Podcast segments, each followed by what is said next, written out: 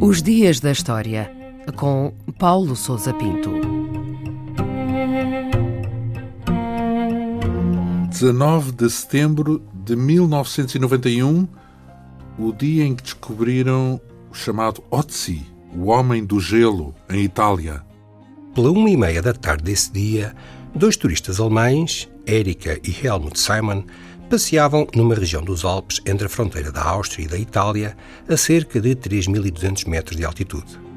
Ao iniciarem a caminhada descendente, decidiram tomar um atalho e afastaram-se do trilho. Foi então que notaram um estranho objeto, de cor castanha, no gelo da ravina rochosa. Tratava-se de um cadáver humano que pensaram ser de algum montanhista desaparecido recentemente. Dias depois, o corpo foi removido do local e levado para Innsbruck, no Tirol austríaco.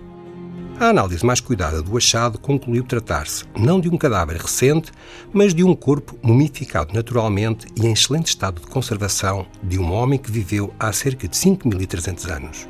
Como foi encontrado nos Alpes Otzal, ficou conhecido como Otzi, ou por vezes simplesmente como o Homem do Gelo. O localizado fica a menos de 100 metros da linha de fronteira do lado italiano. Por esse motivo, foi reclamado pela Itália e encontra-se atualmente no Museu de Arqueologia de Bolzano.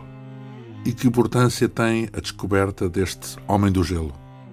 Otzi constitui um achado sensacional, não apenas pelo excelente estado de conservação do corpo, pelo vestuário completo e pelo conjunto de acessórios que o acompanhava, mas também por ser a múmia natural mais antiga que se conhece na Europa. Ao contrário de outras múmias, que foram preparadas e sepultadas numa certa posição e com determinadas características e com um propósito, os dados que Otzi nos fornece são espontâneos e casuais.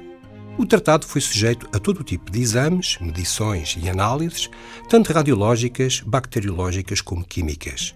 Descobriu-se, por exemplo, que era intolerante à lactose e que sofria de várias doenças, entre elas a que chamamos hoje de febre da carraça. O achado permitiu obter um conjunto notável de informações sobre as condições de vida, o cotidiano e o ambiente em que Otzi viveu. Uma vez que se conhece muito pouco das sociedades dessa época, há mais de 5 mil anos, os dados que fornece são, portanto, preciosos para o estudo da pré-história da Europa e para a compreensão do seu passado. E em termos físicos, o que é que este achado revelou? A análise ao corpo permitiu concluir que Otzi era um homem com cerca de 45 anos Teria 1,65m de altura e pesaria cerca de 60 kg. Tinha provavelmente olhos, barba e cabelo castanhos.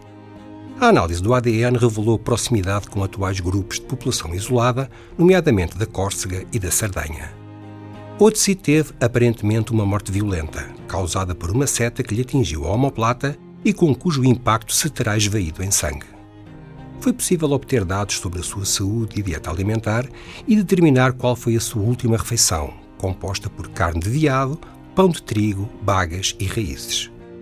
Um dos aspectos mais intrigantes é o número elevado de tatuagens, 61 no total, compostas por pequenas linhas negras paralelas ou cruzadas em várias partes do corpo. As suas roupas estavam igualmente em excelente estado de conservação e incluíam uma capa de entrelaçado vegetal, calças, sapatos e cinto de couro de diversos animais. Além disso, transportava um machado com lâmina de cobre, um arco, flechas e uma faca de sílex, entre outros objetos.